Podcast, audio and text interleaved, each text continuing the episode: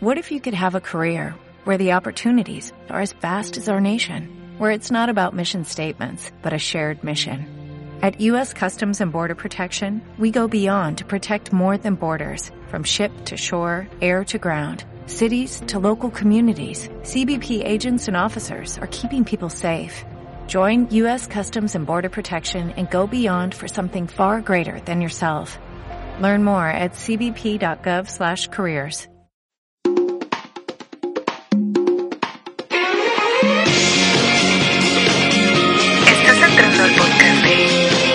Hablando Asia.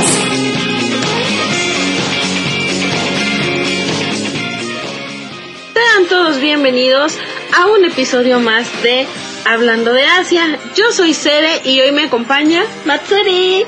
y les vamos a platicar de un tema bastante controvertido que es el uso de la palabra friki y la palabra otaku. ¿Cómo lo utilizamos nosotros aquí y cómo se utiliza en Japón, que es su país de origen? Esperamos que les guste este podcast, así que empezamos. Bueno, vamos a comenzar con el significado de la palabra otaku. El término otaku en Japón es utilizado como un término para definir a una persona con un interés obsesivo compulsivo de cualquier tema en particular, ya sea alguna afición o alguna forma de entretenimiento. Este término puede ser utilizado tanto para hombres como para mujeres. Como ejemplo, pues una mujer que está interesada en historia japoneses es una rekiyo o una mujer otaku. En cuanto a la definición de la palabra eh, friki, esta palabra proviene del inglés freaky o freak, que quiere decir extraño, extravagante o estrafalario.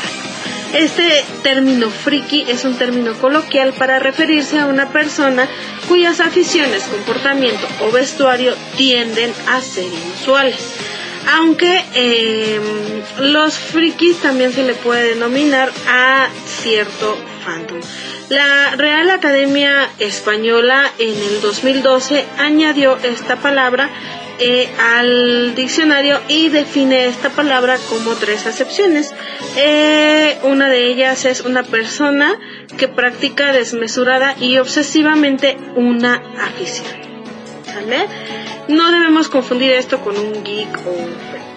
En cuanto a los frikis, pues eh, son personas que tienen una personalidad o las personas las catalogan como personas que tienen una personalidad introvertida o que les cuesta trabajo relacionarse con personas ajenas a su afición o a sus intereses.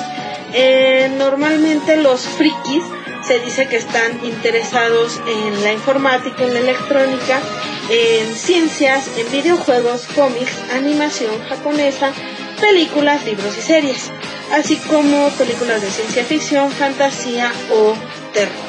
Y algunos temas eh, pues ya un poquito más diferentes. Sin embargo, en Japón,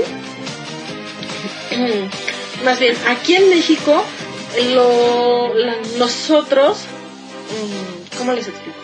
Nosotros catalogamos aquí en México a los otakus como a las personas que les gusta únicamente la animación japonesa y el cómic y el cosplay y los videojuegos y todo ese tipo de cosas. Y en Japón no, en Japón es para cualquier persona que tenga una afición compulsiva por algo, puede ser por el chocolate, por los libros, por el trabajo, esa sería una persona otaku en Japón. Y aquí en México nosotros, pues como les digo, una persona que le gusta todo lo que tiene que ver con Japón y con el anime es una persona otaku. Y un friki es una persona, al menos eh, lo que yo he visto aquí en México es que catalogamos como friki a la persona que le gusta como la cultura asiática en general, no solo lo japonés, sino a lo mejor Corea, China, Taiwán, englobamos como a esas personas como una persona friki. Eso es lo que yo tengo a entender. Aquí está conmigo eh, Matsuri. Matsuri, ¿tú qué piensas?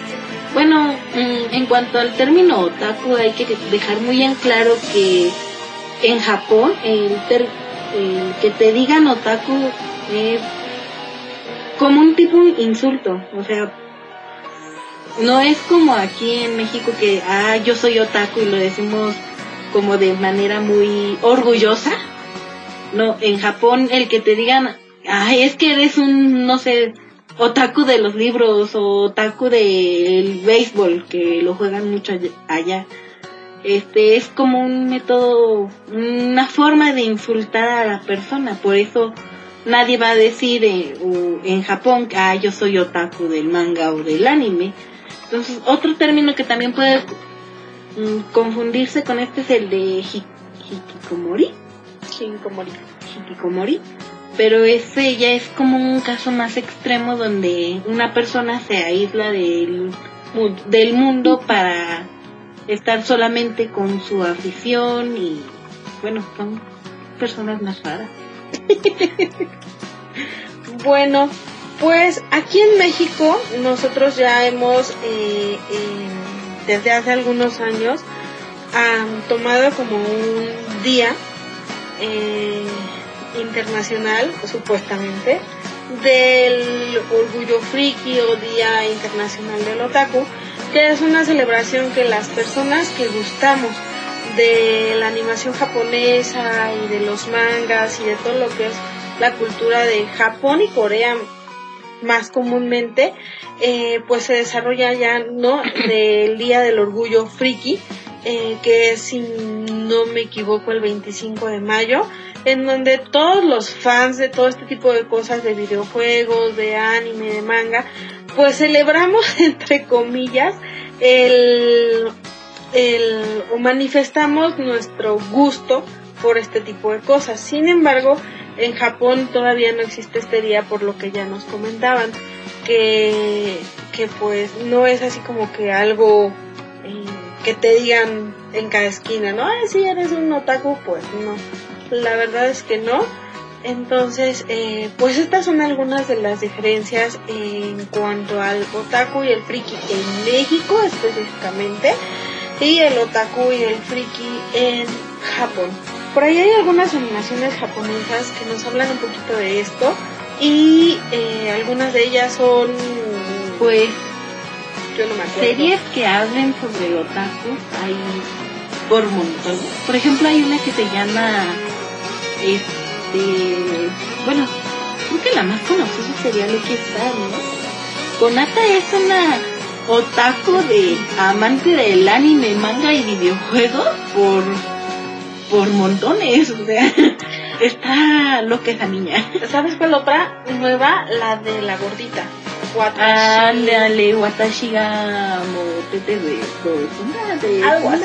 Bueno, no me acuerdo del nombre, pero este este anime es muy claro en este sentido porque es una chica a la que le gusta mucho mucho mucho el el anime y entonces sus compañeros de la escuela y sus compañeros le dicen, es que ella es una otaku y lo dicen así como asustados o preocupados.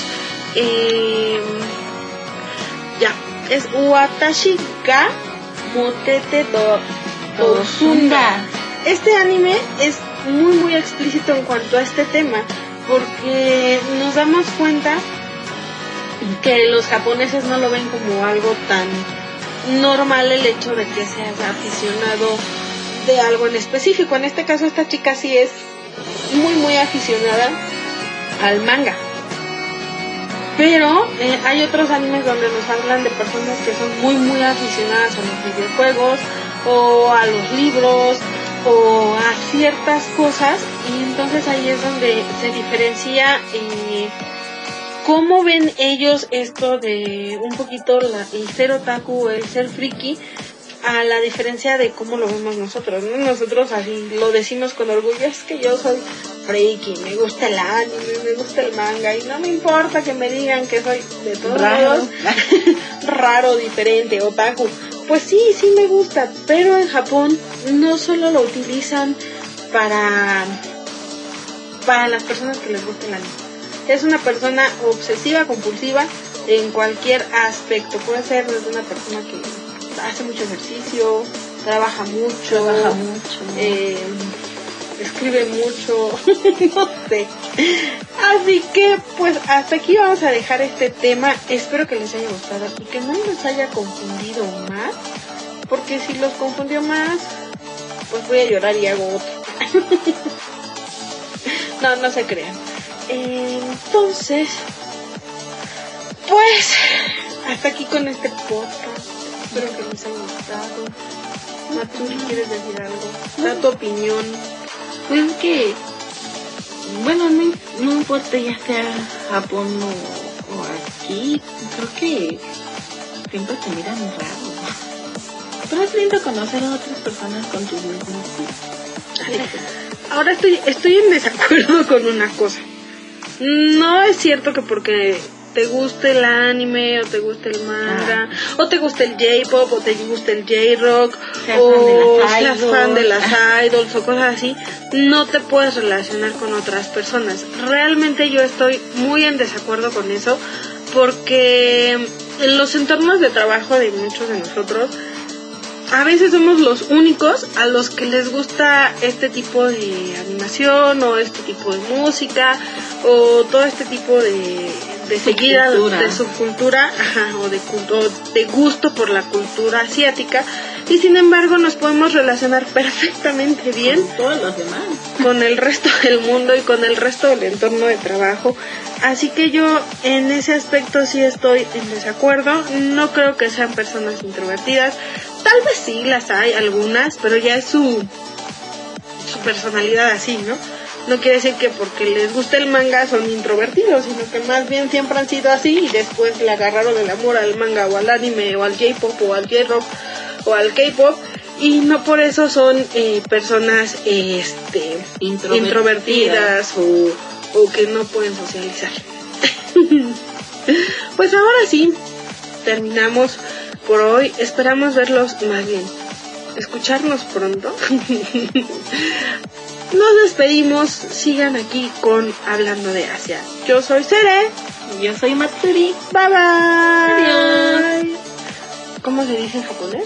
Sayonara. Sayonara.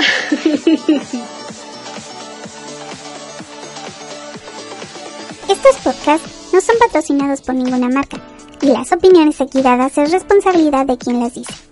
Escuchaste un podcast de Hablando de Asia.